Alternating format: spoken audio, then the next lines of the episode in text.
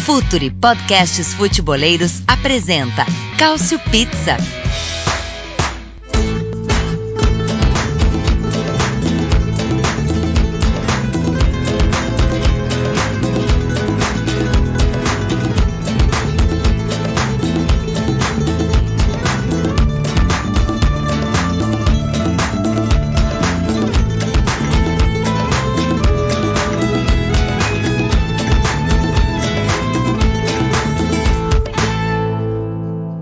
Aos ouvintes do Future FC. Estamos chegando com mais um Cautio Pizza, o seu podcast de futebol italiano.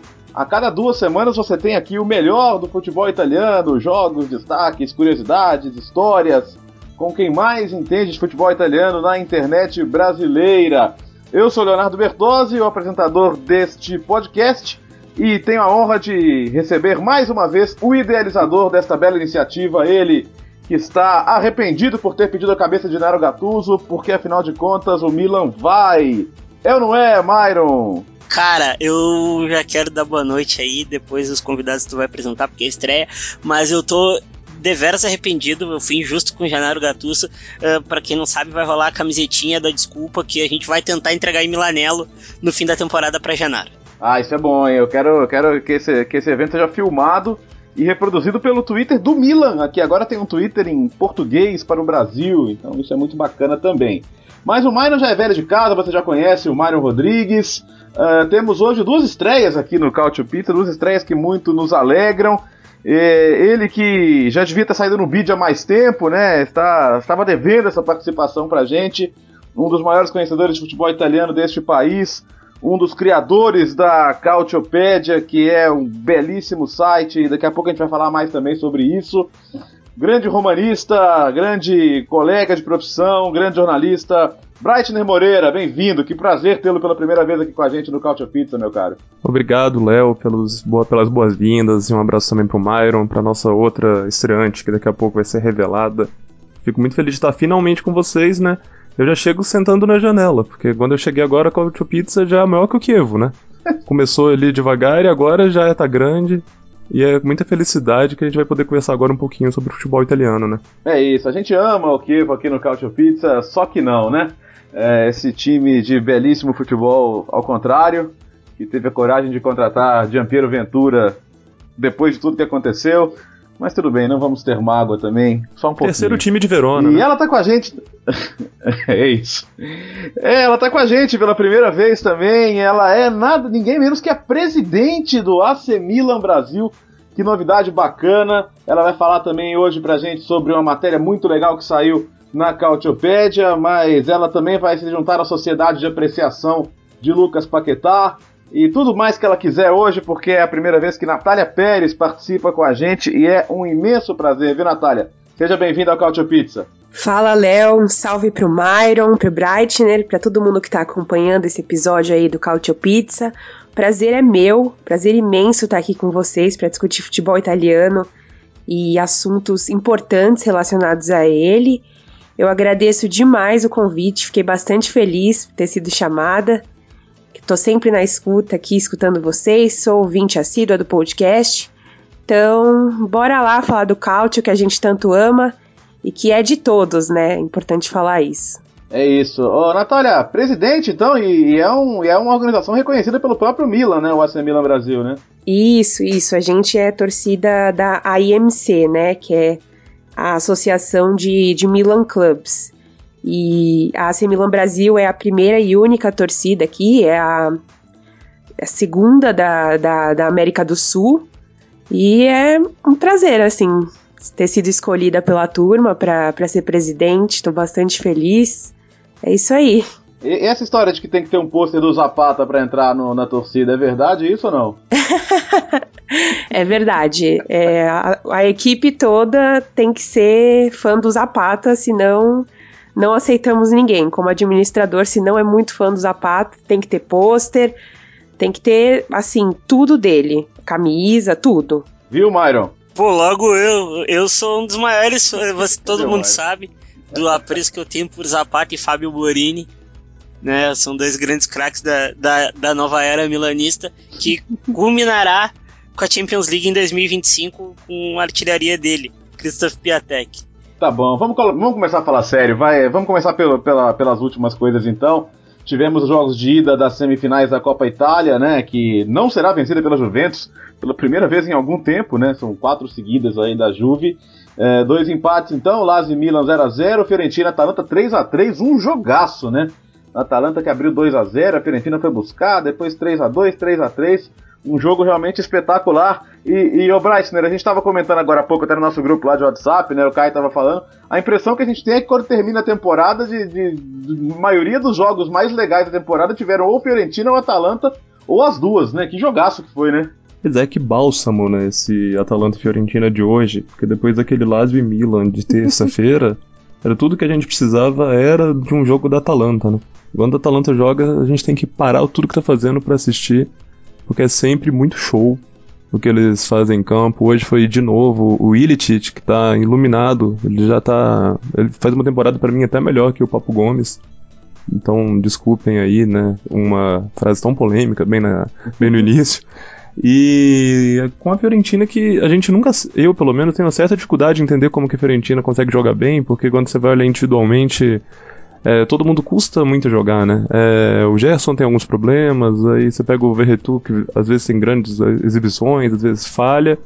E aí, de repente, o Chiesa renasce pro futebol, pega uma bola e sai correndo 50 metros, galopando em direção ao gol, e vira o craque do jogo, sem conseguir fazer nada, né? Uma coisa que o Arthur Barcelos falou, ele não consegue, ele não tem drible, ele tem dificuldade no passe, mas parece uma boiada estourada quando sai andando ali em direção ao gol, né? Pois é, Então foi muito bom ver isso. Ele deu um drible de Zidane ali em cima do Vitor Hugo e depois correu os 70 metros e deixou o Papo Gomes na cara do gol. Foi um gol realmente espetacular. Ô, ô Myron, a Atalanta tá mostrando que dá pra, né, dá pra jogar assim, né? Uma discussão que a gente tem não só no âmbito italiano, mas mundial. Dá para jogar sem ter o volantão, dá para jogar com esses jogadores fazendo múltiplas funções. É, acho que começa a faltar palavras até pra gente descrever o, o que, que o Gasperini consegue fazer com, com esse material, né? Não, Gasperini é um mago e como disse o Moreno um tempo atrás, né, da gente falar sobre as sobre o, o centro de olheiros também, porque é muito muita gente desconhecida de centros menores que chegam na Itália, acabam jogando bem, mas dentro de campo, como tu mesmo falou, dá para fazer muita coisa uh, sem ter grandes craques assim a Atalanta demonstra pra gente que o futebol é de todos mesmo, desde que tu estimule o jogador, tu dê uma plataforma boa, dê tranquilidade e dê tempo, né? Porque a Atalanta tem um trabalho de muito tempo com o Gasperini já. É verdade, né? Ele é, sem dúvida isso é notável, né? Agora, eu queria saber, Natália, por que que Fiorentina e Atalanta foi tão bom e, e Lazio e Milan foi tão ruim? Você consegue me explicar, não? Pois é, o Milan que estava embalado, né, de vitória, não só de vitórias, mas também convencendo, né? No, no, com um estilo de jogo legal. E aí chegou contra Lazio e, e foi aquilo.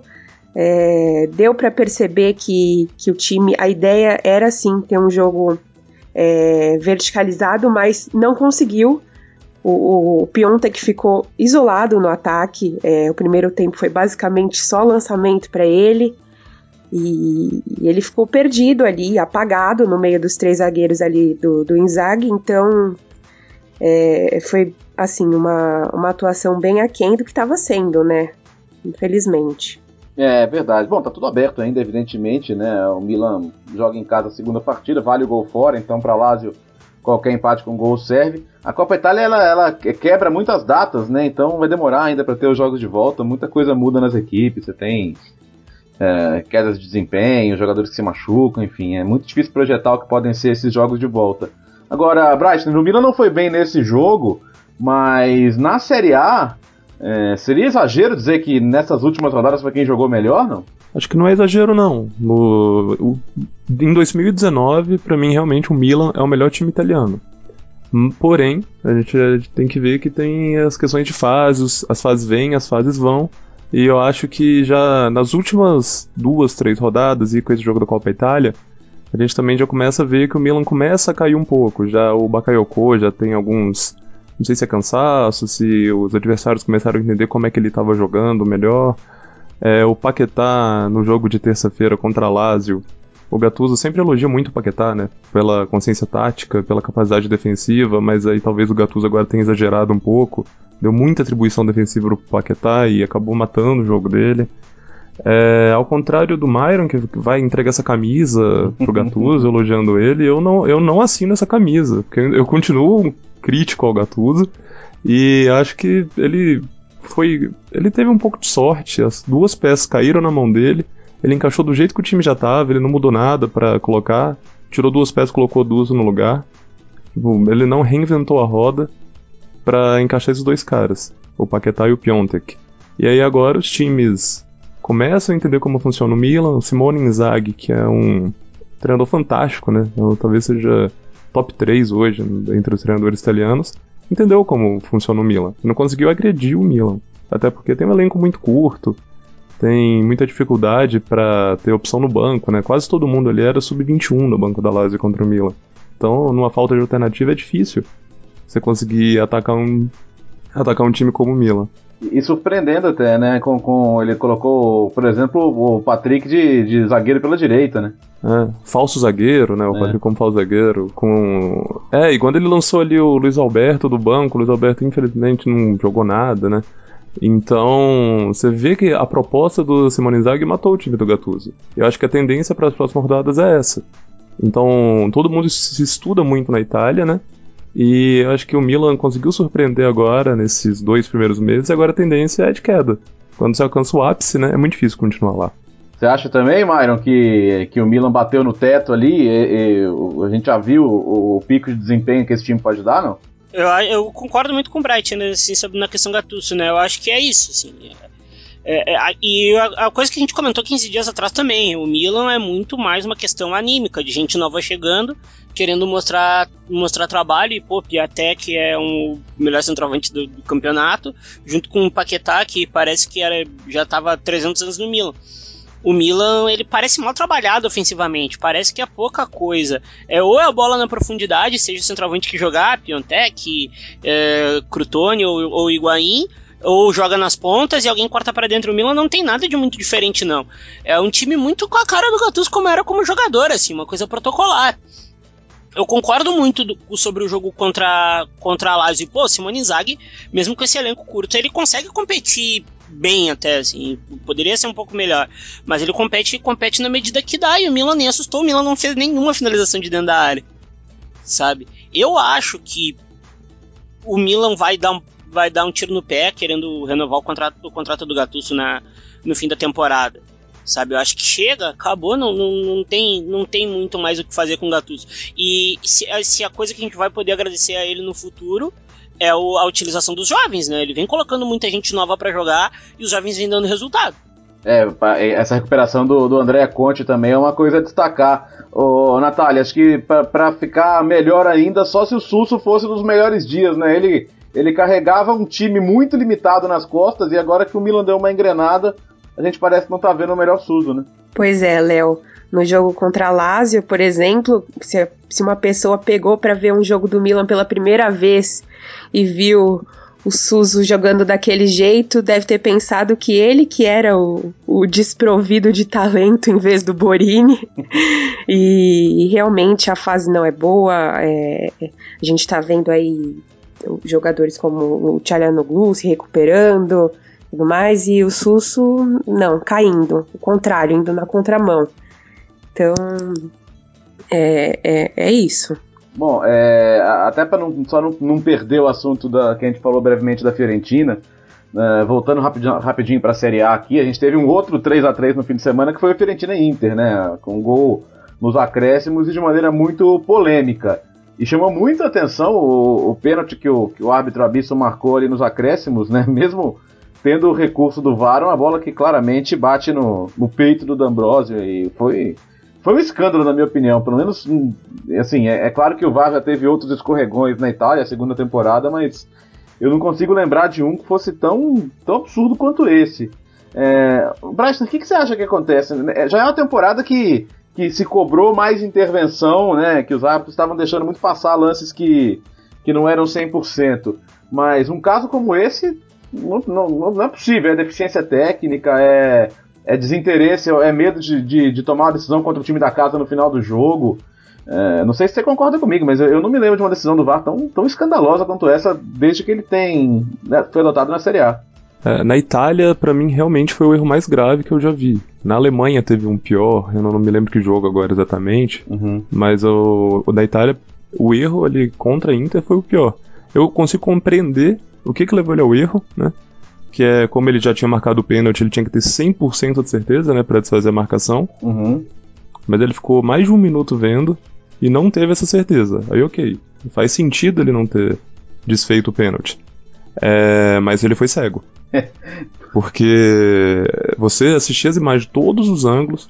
Acho que tem um dos ângulos ali que dá 1% de dúvida. Todos os outros são muito claros. Oh, é, então, ali é um ensaio sobre a cegueira mesmo. Ô, oh, oh, Natália, nessa aí, acho que nem no, no AC Milan Brasil alguém, alguém discordou. Ou, ou alguém lá falou que foi pênalti mesmo. Não, não. Todo mundo, todo mundo falou que não mesmo. É, ou, ou ele foi cego, ou ele. Ou esses. Não sei se são os critérios dele, mas a, a, a bola bateu no peito, né, do, do Ambrosio. Não tem. Antes, antes de tocar no braço, bateu no peito, não tem essa. Não tem, não tem como. Oh, oh, é, é verdade. Ô, oh, oh, Myron, é, eu achei que o Spalletti ia dar uma surtada no tipo daquelas que ele, que ele grita com a câmera e tal. O Spalletti é de longe, um, um, um puta ator. Ele, ele deveria fazer um filme do Fellini, né? Mas a, a situação da Inter, cara, é, parece que a apatia bateu lá, né? Parece que tá todo mundo meio que cagando e andando para tudo que tá acontecendo, muito pela situação de card, muito pelo time ter perdido o gás. Mas aquilo ali foi um erro absurdo um erro absurdo, isso não pode acontecer. E a gente elogiava justamente a temporada passada o VAR sem erros na Itália, né? Sim. E foi um dos erros mais absurdos que eu vi, assim, na minha. Olha, na minha vida que é curta com o VAR, que faz pouquíssimo tempo que existe. É, você não é tão jovem assim não, né, Myron? Não, cara, não. A minha, a minha primeira, pô, a minha primeira lembrança ainda o Costa Curta ainda jogava e o, ah, e o, e o Maldini ainda não era um grisalhão bonito. Tá bom, daqui a pouco vamos descer a lenha na Costa Curta aqui, hein? Segura esse nome, porque claro, ele vai. Vagabundo. É... é... antes da gente chegar, antes da gente chegar nisso que é legal também, é... semana passada a gente não teve nenhuma edição do Cautio Pizza, mas tivemos Juventus na Champions League e rapaz, 2 a 0 pro Atlético de Madrid. É... Difícil de reconhecer a Juventus em campo, né? Uma defesa muito nervosa, o ataque produziu muito pouco. Foi um 2 a 0 difícil de contestar, né? E não pode nem falar de arbitragem, né? Porque teve um pênalti correto, aí teve um pênalti corretamente desmarcado, teve um gol ainda anulado e no final das contas foi um 2 a 0 inapelável. É, eu queria eu queria a sua avaliação, Breitner. Muita gente entendeu que foi uma, uma partida mal preparada pela Juventus. Você vai por aí também? Léo, eu acho que tem uma tendência do Alegre, a imprensa inventou muito agora que o Alegre, quando chega no mata-mata, ele dá soluções mirabolantes e isso dá certo. Uhum. Eu acho que o Alegre embarcou um pouco nessa onda, de que na hora do mata-mata deixa que ele vai resolver tirando o coelho da cartola. E acho que para mim o maior erro de preparação não foi para esse jogo, foi durante a temporada inteira, uhum. é, principalmente nessa gestão do Cristiano Ronaldo. O... Porque o Cristiano Ronaldo ali, ele claramente não estava no auge da forma física. Ele tá com dores né, recorrentes, parece que agora corre risco de não jogar contra o Napoli. E ele tem 34 anos, ele não pode fazer todos os jogos. Pena que a consciência dele não dói, esse vagabundo. é, ele não pode fazer todos os jogos, ele é uma máquina, né? Ele não precisa ficar pegando trem bate-volta para jogar com Frosinone e com Empoli. Sim. E eu tava até pegando, antes de a gente entrar os dados, ele só, ele só ficou fora de um jogo, né, por suspensão, é, desde que estreou pela Juventus. E nessa mesma época, pelo Real Madrid, ele já tinha ficado de fora de oito jogos para ser poupado. Então por que, que o Cristiano Ronaldo do Real Madrid chegou em fevereiro, em março, decisivo, e o da Juventus agora realmente é o pior ponto do Cristiano Ronaldo nesses. Desde agosto é agora. Para mim é uma falta de gestão muito clara de elenco. Não é falta de elenco. Tinha opções muito claras para que ele não precisasse ficar jogando tanto, né? É, até, até porque, né, Myron, quando você contrata um jogador é, como ele, né, que é decisivo em mata-mata, e você joga uma liga na qual, vamos combinar que a presença dele não é tão fundamental assim, você já estava ganhando todo ano sem ele, é, você concorda que podia ter uma gestão melhor dos minutos dele aí? Quer dizer, que ele, que ele, um pouco por ter sido pouco poupado ao longo da temporada, não, não chega nesse nível ideal para um confronto como esse? Cara, se a gente pegar e ver o Madrid campeão da Europa, né? O homem saía na boa. Saía na boa. A liga não interessa. A Juventus tem elenco para ganhar a liga italiana sem ele com os pés com o pé nas costas. Ele não precisa jogar contra o Frosinone, ele não precisa jogar contra o Kiev, ele não precisa pegar, ter um jogo duríssimo contra, contra um, o Sassuolo no meio de tabela. A Juventus consegue ganhar jogos sem ele. E todo mundo sabe. Eu acho que os minutos foram mal geridos, ele tá com dores, ele tem 34 anos, ele não é mais uma criança. Né? Ele não é o de bala que tá ali cheio de, cheio de pique, cheio de leite. Né? Mas olha, cara, vai cair fora por isso e também por ter jogado tão mal o primeiro jogo. Eu nunca vi a Juventus tão desencontrada defensivamente. E, e, e mais, né, é, Myron, é, um meio-campo fisicamente sofrendo a imposição do Atlético de Madrid, que se você deixa o Atlético de Madrid se impor fisicamente, você tá morto, né? Sim, pô, tu pega ali o Coque, que a, o Coque é um dos caras na Europa que mais alia uh, a qualidade técnica com a física. Ainda tem mais a cabeça do Coque, porque o Coque é um, é um vencedor mesmo, assim, é um cara que quando ele entra em campo ele quer é matar ou morrer. Tu tem o Thomas Partey que tá fazendo uma temporada maravilhosa, jogando demais, demais, demais. Tu tem o Rodrigo que é um controlador de jogo. Tu tem o Saul que, pô, não precisamos falar, né? Better Call Saul em, jogo, em jogos grandes. E aí tu teve o, o, o Pjanic muito fora do jogo pela pressão e sem Pjanic as coisas não andam, né? Betancourt distante, Matuidi distante, todos abertos. E o meio-campo todo do Atlético de Madrid ficou bem difícil. A bola não chegou, o Oblak foi só foi só, foi só um puta espectador do jogo. É verdade, pouco teve que trabalhar. E olha que o, o César ainda teve, ainda teve algumas defesas importantes lá do outro lado. Ô, Natália, né, pela sua avaliação, pelo que você viu do primeiro jogo e pelo que a Juventus tem jogado, é, dá para jogar, é jogar a toalha ou você vê alguma saída ainda dentro desse confronto com 2 a 0 ah, mas com certeza vai virar esse jogo, tenho certeza. É, eu queria, assim, como uma boa milanista traída, citar a, o papelão do Bonucci, né? No, no, no, primeiro jogo. Tô muito feliz. Eu também, Myron. Eu fiquei bem feliz, assim.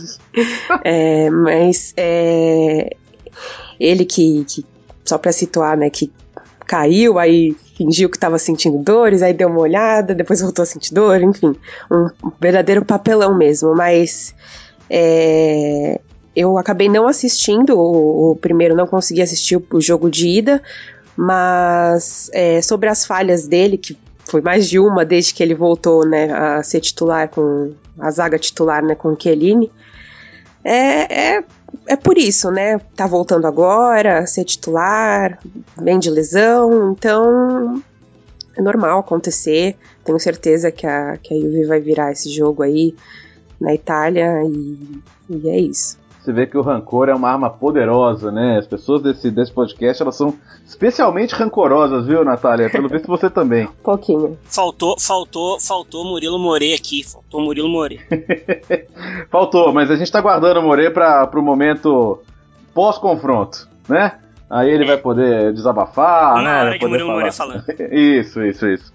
E já pensou Juventus fora e Verratti e o PSG disputando o título? Que momento seria esse? Não, aí não.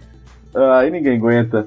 É, só uma coisinha mais sobre Juventus. O, o Breitner saiu. É, semana passada, até, até na mídia brasileira, saiu um post do, do Rodrigo Capello lá no Globo Esporte, falando sobre uma matéria lá do Caute Finanza, né?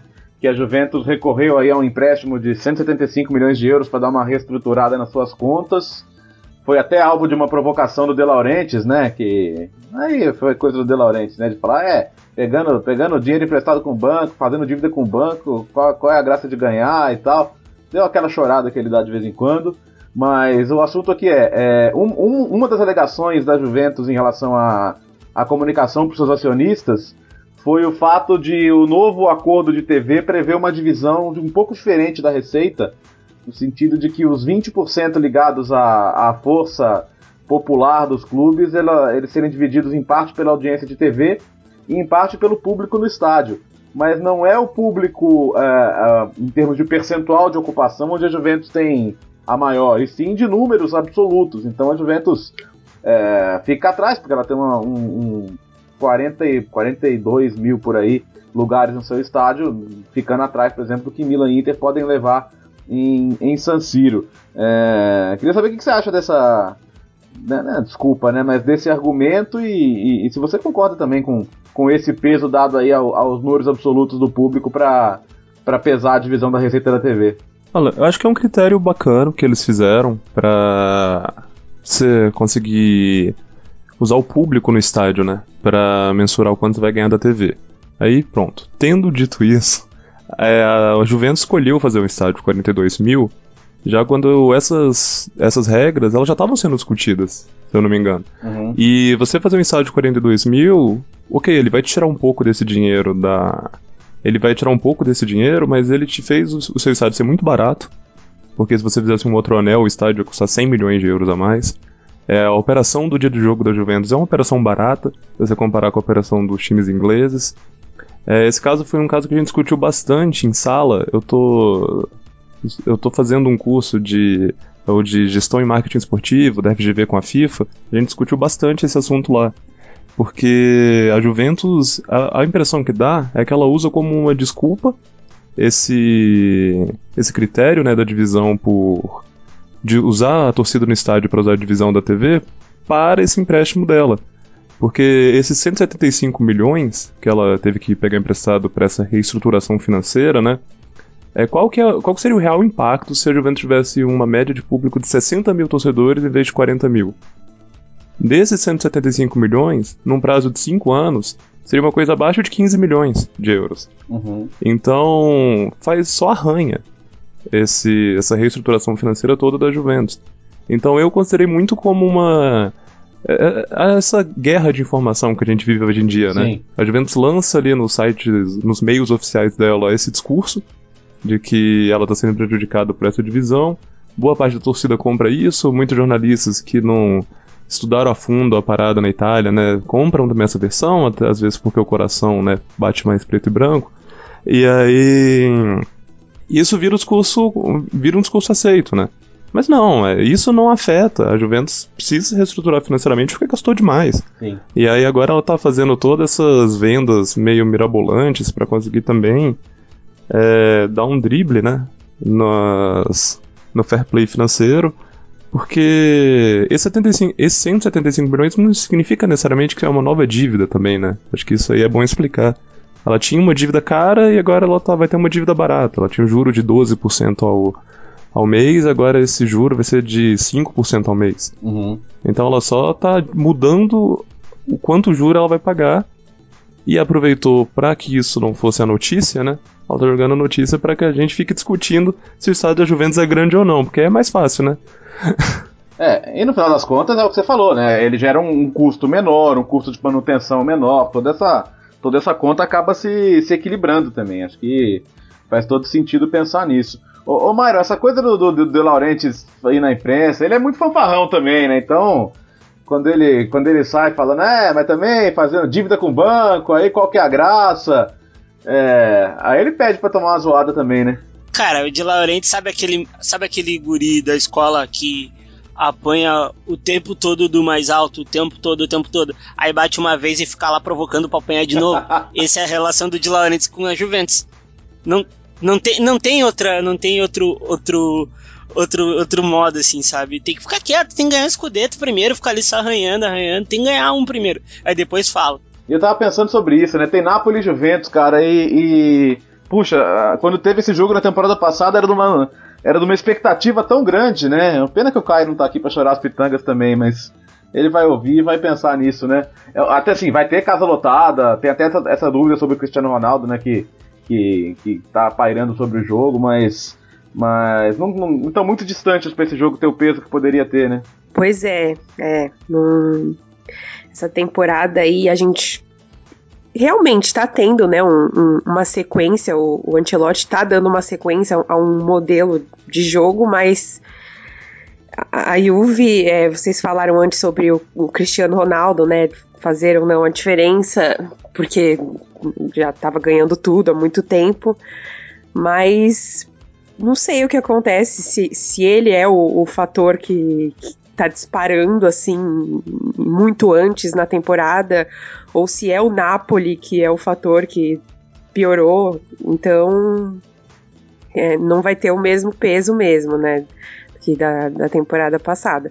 Mas que a briga tá boa ali em cima nos quatro, tá, né? Pela é. Champions tá boa. É, essa, essa é uma briga que tem, tem tudo para durar até o final do campeonato, pelo menos. É assim, acho que olha, matematicamente, quando você olha quantos pontos tem o Napoli agora e os pontos que tinha na temporada passada com o Sarri, parece muito claro que a diferença tá aí, né? O, a, a gente. O tempo vai fazendo a gente dar valor pro absurdo que foi a campanha que fez uh, o Napoli na última temporada. E, e, é muito difícil repetir, né? Muito difícil. Eu, eu, eu disse quando o Ancelotti foi contratado que 91 pontos era muito improvável e, e acho até que a campanha do Napoli é muito boa, mas está se provando muito difícil realmente você repetir uma campanha daquele patamar. Agora, tendo falado no Sarri, é, a Sky italiana andou especulando a semana passada de que a Roma já teria até dado uma ligadinha para o Sarri. E tem muita coisa acontecendo nos bastidores da Roma, né? É, a possibilidade discutida na Espanha e na Inglaterra de o Arsenal levar o Monte, né, para trabalhar ao lado do Unai Emery, refazer a dupla que fez sucesso nos tempos de Sevilha. É, bom, o, enquanto a gente grava aqui, o Sarri conseguiu dar um respiro no Chelsea com a vitória sobre o Tottenham, né, depois de todo o caso Kepa, a barração do goleiro espanhol e tudo mais. E eu queria saber o que você acha disso tudo que está acontecendo, Breitner. O primeiro, o que você acha dessas especulações aí? O quanto que você vê de, de possibilidade? E, e o quanto que isso também não, não é um, um, um, um abalo no foco do time se falar em técnico chegando, diretor saindo, diretor chegando, técnico chegando, no, no, meio de uma, de uma briga dura ali, né? Como a Natália citou, né? Não, mas não tem como não ser assim, né? Porque a Roma. A Roma é esse ambiente. A Roma, se você não tiver uma crise atrás da outra, uma crise por mês, é, jogador sendo vendido e sendo comprado, e técnico, diretor, porque o tempo inteiro, você não é a Roma, né? É, o, é a cidade que mais tem rádio esportiva no mundo, é Roma. E por isso que o Palota, o presidente da Roma, quando depois comprou o time, até fez uma rádio oficial da Roma, também para que o discurso dele fosse mais ouvido, né? Em vez de você ficar ouvindo os críticos da gestão americana. Então tem o tempo inteiro um monte de gente dando opinião, e você tem um monte de gente criando especulações. Então o ambiente é isso, é uma ebulição constante. E como é que você tenta se afastar disso? Uhum. O CT da Roma é, é longe, né? Fora da cidade, você tem que andar 40 minutos para tentar chegar ali na porta. É, então, esse afastamento de jogadores que o Monte reforçou desde que ele chegou para diretor esportivo, diretor esportivo, é, fazendo os jogadores concentrarem ainda mais no hotel da própria Roma, acho que tem ajudado a não tirar tanto foco como já foi há uns 5 anos. Uhum. Durante, é, há dois, três anos também, quando era a aposentadoria do Totti ou não, né? Mas acaba, é óbvio que acaba influenciando, né? O Zaniolo com o Monte ele fica, porque o Monte deu condições para ele treinar. Com o Di Francisco ele fica, porque deu condições dele jogar. E sem eles, qual é o futuro? E aí a rádio italiana fica uma hora discutindo como será de Zaniolo. E o torcedor vai se pilhando, né? Ele já chega no estádio nervoso. Ele vai xingar o Zaniolo porque o Zaniolo tá querendo ir embora. Ele nunca falou isso. Uhum. Mas você vai criando um ambiente ali de excesso de informação que acaba prejudicando o time sim. E é mais que tá ligado ao resultado, tá, né? Se a Roma não se classificar para a próxima Liga dos Campeões, de Francesco tá certamente fora, o Monte provavelmente também tá fora. Se não passar do Porto, possivelmente também essa, essa combinação é a mesma, né? Mas aí a, os romanos gostam de se adiantar o tempo um pouco, né? Essa é uma discussão pra gente ter em abril, é uma discussão pra ter em maio, mas em Roma acho que todo mundo já tem muito definido o que quer pro futuro da Roma nos próximos 10 anos. É, pois é, a gente está em fevereiro e, e, o assunto é quente em relação à próxima temporada. Ô Mário, eu tenho conversado muito com o Jean Odd, que está bem pistola com a defesa da Roma. Né, os gols que o time tomou do, do Frosinone foram uma coisa inacreditável né, no, no último final de semana. E, e não sei, acho que assim, é, dá para você discutir o mercado, dá para discutir o Monte também, porque acho que ele teve a chance de buscar um, pelo menos mais um zagueiro confiável e não fez mas acho que o, o, o, treinador também tem, podia ter seu impacto, né? O Di Francesco não parece capaz de arrumar a defesa da Roma, né, Myron? E já não é de hoje, né? Que a defesa é, é uma das coisas ruins da Roma. Temporada passada, pelo amor de Deus, era uma peneira. Aquele jogo contra o Barcelona, que chegou eliminado e conseguiu um milagre no Olímpico, era pra ter tomado bem mais. Aham. Bem mais. Bem mais. E agora vem. Cara, chegar no ataque da Roma é muito fácil. Na zaga da Roma é muito fácil, qualquer um faz. Qualquer um faz, qualquer um consegue fazer um gol na Roma. E isso não é só mercado, porque o nível da- dos zagueiros é bem honesto pro campeonato italiano, sim. Não vamos. Não vamos ser. Não vamos ser derrotista aqui. Mas tem uns 11 na frente da zaga que anda bem mal, as laterais já não são aquela coisa. E também outra, o time é bem vagaroso sem a bola, é uma preguiça do caramba pra defender. Aí vai estourando lá atrás, aí tu tem o Olsen, que aí eu acho que já é um erro de mercado, porque Aldeiro tava aí, mais gente, né? Mas não é só mercado. O, o, o Di Francesco tá apático igual tá o Spalletti do outro lado na, na Inter, cara. Eu, tô, eu ando notando uma apatia nos dois clubes grandes, assim. É, realmente isso é bastante voltando- sério. Diga, Natália. Só voltando na- no assunto do Monte, né? Que o Breitner falou que seria do Zaniolo sem ele. E se ele levar o Zan- o Zaniolo pro Arsenal? Tem essa questão também, né? O Arsenal pegando aí mais um, uma joia da Série A. Tem isso também. É, certamente. É, é- é o que o Breitner falou, né? É, é, você precisa preencher horas de programação diária e às vezes o, o garoto fica com uma fama que ele, que ele nem, nem criou pessoalmente, né?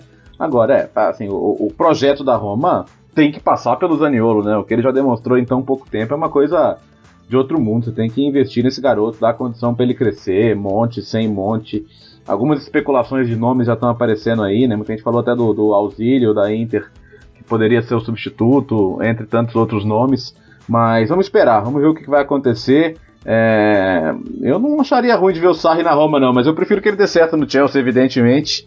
É, vamos ver o, o que, que vai ser o futuro, né? Ele conseguiu ganhar uma, uma sobrevida aí nos últimos dias, pelo menos. Agora, aproveitando a presença da, na- na- da Natália aqui, é, eu fiz questão da presença dela hoje porque ela tem levantado temas muito interessantes. Tem a matéria no, no Cautiopédia que ela fez em, em- em parceria com o Charlie Moreira, que também é nosso companheiro aqui do, do Cautio Pizza, falando de futebol feminino, da mulher no futebol italiano, não só dentro de campo, mas também no ambiente do futebol. A gente teve nas últimas semanas dois episódios deploráveis, estão inclusive citados na matéria, do Fulvio Colovati, um histórico defensor, é, falando num programa de TV aberto na RAI, que, que embrulhava o estômago ouvir mulheres falando de tática, né? E diante da péssima repercussão, ele pegou um gancho de duas semanas. A gente teve o Costa Curta ao comentar a situação da Wanda Nara, né? Com o Icardi, com os companheiros dele, dizendo que se ela falasse aquilo para os meus companheiros, eu expulsava ela de casa. Enfim, é, é, é um meio realmente onde essas coisas ainda se ouvem, né, Natália? E acho que seu texto fala muito bem sobre isso. Queria que você abordasse o assunto aqui, porque eu fiquei bastante chocado. Embora sa- saiba que a sociedade italiana em geral ainda carrega muito da cultura machista, eu não sei se aqui no Brasil a, a gente teria alguém falando isso, cara. E, e lá, ah, pessoas importantes no meio do futebol, jogadores históricos, colocam isso em público com a maior naturalidade, né? Pois é, Léo. Primeiro eu queria convidar todo mundo que tá ouvindo aí pra acessar lá o site da Cautiopédia e, e, e dar uma lida lá no texto que eu fiz em parceria com o Charlie Moreira. A gente fez uma reportagem bem completa falando, resgatando a história do futebol feminino italiano, assim, desde os primórdios, contando é, tudo, assim, né? Toda a história, até os dias de hoje, essa temporada que é muito importante. É, o 2018 foi o ano do futebol feminino italiano, a gente conta lá, já vou falar mais um pouco sobre. Bom, sobre a, a declaração do Colovati, primeiro, né? é, você falou que a sociedade italiana é realmente bem conservadora e tem pensamentos bem atrasados, assim.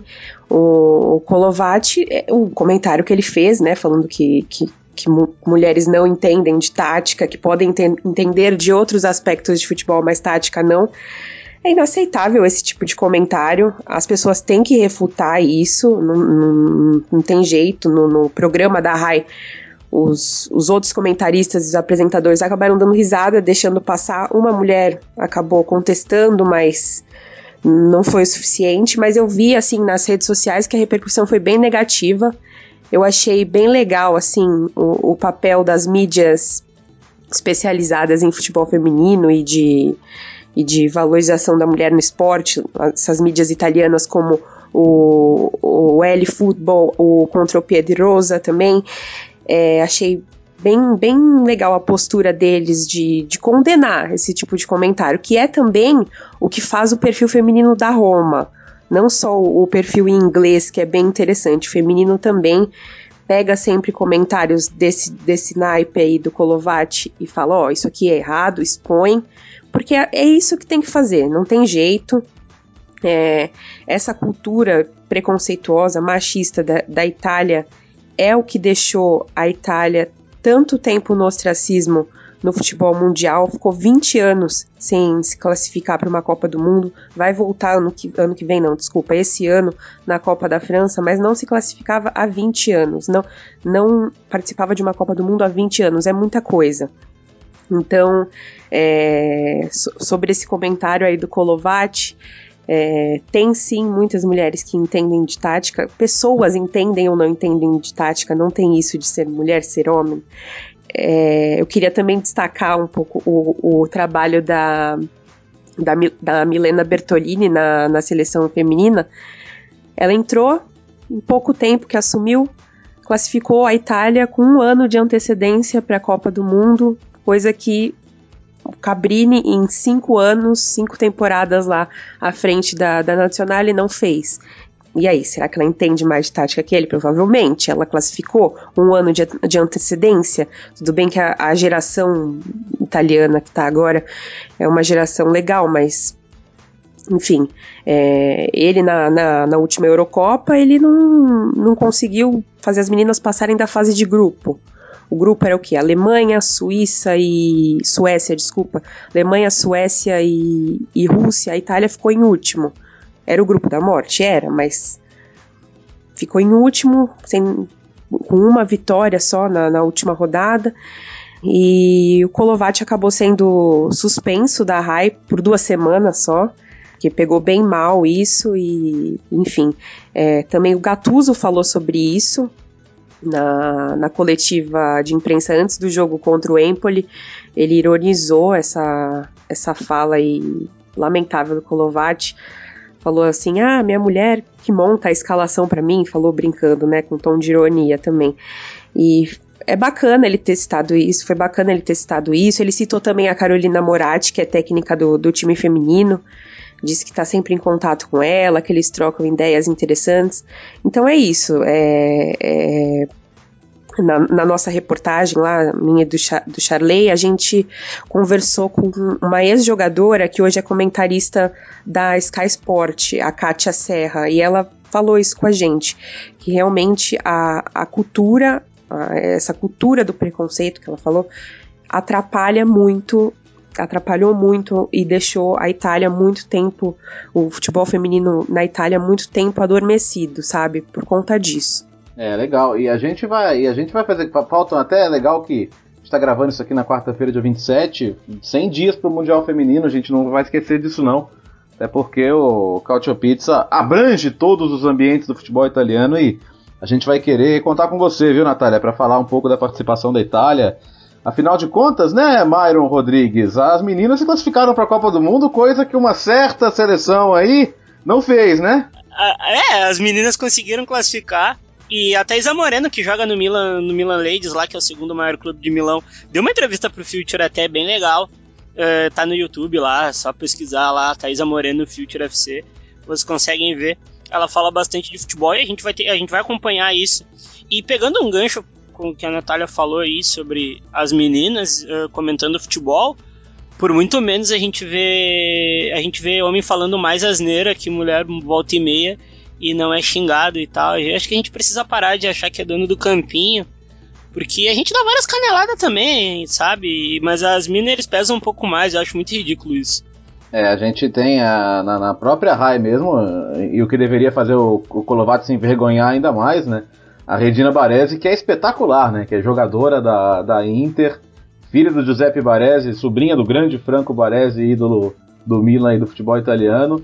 E ela, ela dá show, né, Natália? Pois é, capitã da Inter, primeira mulher a ter um patrocínio da, da Adidas na Itália. E ela é muito importante também na, na RAI, né? Onde ela participa de um programa, acho que é todo domingo. E além, além de, do trabalho dela em campo, né? É, ela tem uma, uma influência muito grande nos bastidores do futebol feminino italiano e não só. É, não sei se vocês lembram da daquela campanha Um Rosso alla Violenza, né, que os jogadores pintaram o rosto em, contra o é, alertando para os números altíssimos de violência contra a mulher na Itália. Ela que foi, ela que encabeçou a campanha, então assim, ela é muito importante. Ela não é a mais importante da Inter no momento, mas é, ela é sim muito importante dentro e fora de campo. Eu, também queria falar sobre a fala do, do, do, Costa Curta, né? Que a gente comentou, falou sobre ele no, no começo do, do, do programa.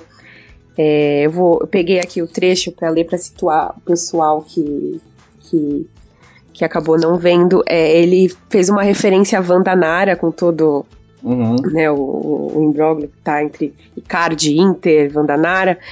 E ele fez um comentário infeliz sobre isso. Ele falou: se a minha mulher tivesse dito aquelas coisas, é, referindo-se às críticas da Wanda Nara a alguns jogadores da Inter, eu teria dito a ela: você não fala isso com eles, ou, ou eu te expulso de casa. Ela, ela desrespeitou seus companheiros de equipe. Assim, também foi um comentário que foi rechaçado nas redes sociais e ele pediu desculpa, assim como o Colovati, mas é uma coisa que, né, é, então. atrasa a modalidade, atrasa e, e, a, e, a, gente sabe que infelizmente é o pensamento de muitas pessoas na Itália, muitos caras na Itália, né. É, e, e Bryce, né, a impressão que eu tenho, até para pegar esse caso da Vandanara, o caso Icardi, é, tudo bem, eu não, eu não, quero defender os métodos dela e acho, e acho sim que às vezes ela expõe publicamente em muitas situações. Mas se a gente pegar, por exemplo, a gente teve recentemente lá o impasse do Donnarumma com o Milan, com o Mino Raiola, é, a maneira de se referir à, atuação do empresário, ela, ela vai para um, esse lado mais machista quando se trata da Vandanara, mas quando tem outros empresários fazendo, é, tendo uma postura semelhante, a, a crítica nunca é, é, com as mesmas palavras, né? Você tem essa impressão também? Exatamente, Léo. É o que eu queria. É, é, o que eu queria comentar a respeito disso. O Raiola é sempre tratado como um grande gênio, né? O cara tem 120 jogadores ali no guarda-chuva dele. Ele só defende publicamente menos de 10. Ele esquece dos outros clientes dele. Uhum. E mesmo assim é sempre tratado como um gênio. Parece que ele tá sempre lutando por toda a categoria do, do, de jogadores. E não é isso que acontece. A Wanda ela tem um cliente só, né? Ocorre que é o marido dela também. É. E, e ela não, o espaço que ela ganha na imprensa não é menor, não é menor que o do Raiola. Então, e por que que é tratado desse jeito, né? Todo mundo tem a resposta, né? É, exato. Fica, fica muito claro isso, né? De novo, não é não é uma defesa de todos os métodos aí da negociação, porque eu acho que, que essa coisa, o tempo inteiro ao olho público, ela não, não ajuda muito a nenhum dos lados, mas, mas a, a, a, tinta parece pesar um pouquinho mais, e aí entram situações da vida pessoal, enfim.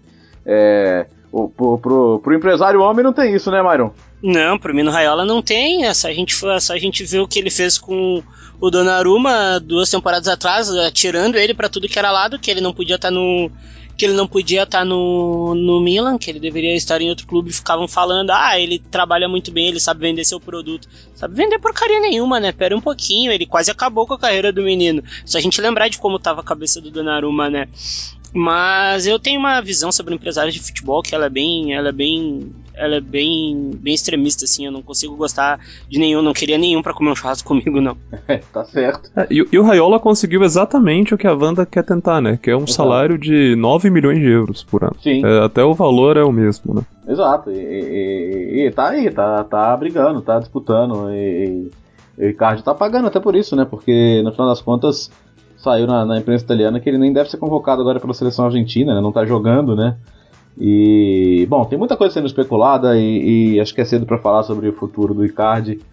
Eu, eu, ainda tô com a pulguinha atrás da orelha de que no final das contas essa renovação pode acabar saindo, mas a gente vai aguardar as cenas dos próximos capítulos. É, por enquanto, gente, é só. A gente vai terminar aqui essa edição do número 16 do Cautio Pizza, que foi muito bacana. Falamos de dos mais diversos assuntos aqui. Gente vai poder voltar daqui a duas semanas para falar mais de, de, de, já definições de Champions aí, Liga Europa e muito mais. E por enquanto é só, mas quero dar, quero dar a oportunidade aí de cada um de vocês deixar um, um destaque final. Começando pelos estreantes, né? Natália, obrigado pela sua primeira participação. É, fala aí como é que faz para seguir o AC Milan Brasil, quem for torcedor do Milan quiser acompanhar também. E é só a primeira, viu? Você será sempre muito bem-vindo aqui conosco. Eu quem agradeço, Léo, Myron, Breitner, obrigada pelo papo aí. É, bom, quem quiser seguir a Milan Brasil nas redes sociais, a gente no Twitter a gente tá como AC Milan underline Brasil. O Twitter é a rede social que a gente mais atualiza. No Instagram também a gente tá com esse mesmo nome. E não só torcedores do Milan, mas outros torcedores também são bem-vindos. A gente tá, tem recebido um monte de follower de, tor da torcida do Flamengo, né? Que agora com a, com a chegada do Paquetá. E, e, a gente também tá, tem falado bastante sobre a, a, a, equipe feminina do Milan, né? Que, que é estreante aí na Série A, que nunca tinha tido uma, um time feminino, começou a ter essa temporada. A gente fala bastante a, que o Myron citou com a Thaisa Moreno, que tá lá, a primeira brasileira na, na história do Milan. Então é isso, todos os torcedores são bem-vindos, logicamente a gente fala de Milan o tempo inteiro, mas é isso, foi um prazer ter participado com vocês, ter falado sobre um assunto que eu gosto bastante, que é futebol italiano e futebol feminino, dois assuntos na verdade. Então, brigadão, pessoal. Boa, que legal, obrigado. Boa sorte para Natália aí à frente como presidente da AC Milan Brasil, clube de fãs oficializado pelo próprio clube. Uh, e o outro estreante desta edição, Breitner Moreira. Você segue o Breitner Moreira no arroba Breitner Moreira, Breitner com A, não com E, como jogador alemão, certo, Breitner? E obrigado, hein? Bem-vindo e Cautio Pizza também é todo seu já. Primeiro de muitos, eu espero, Léo. Já tem, se precisar só chamar. E muito obrigado pelo papo, sempre ótimo falar com vocês, pessoal. E eu queria só insistir mesmo pro pessoal abrir a Cautiopédia. Tá aí na manchete da Cautiopédia a história da Natália com o Charlie. Tá lá escrito assim, ó, tem uma coisa ameaçadora que são 25 minutos de leitura.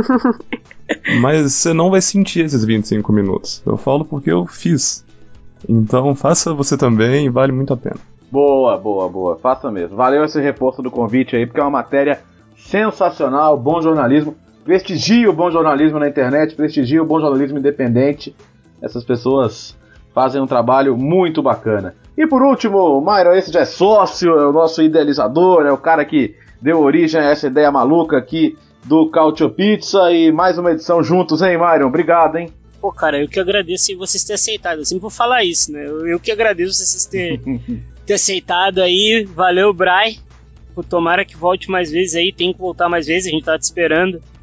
Te esperando 15 edições aí. Natália, presidenta. A gente ainda vai ver um jogo junto aí com o pessoal de São Paulo aí, do Milan. E é isso, até daqui 15 dias e o Milan irá para a Champions League contra gosto dos detratores que não são milanistas desse podcast que acontece quinzenalmente. Abraço, gurizada. Valeu, muito bem. Myron Rodrigues sempre com a gente.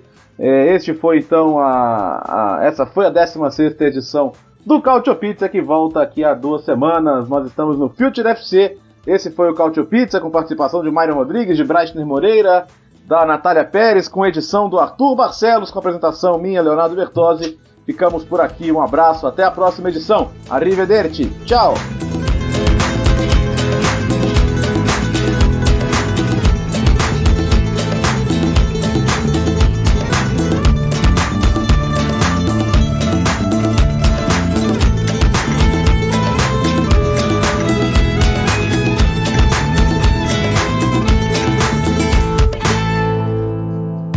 Futuri apresentou Cálcio Pizza.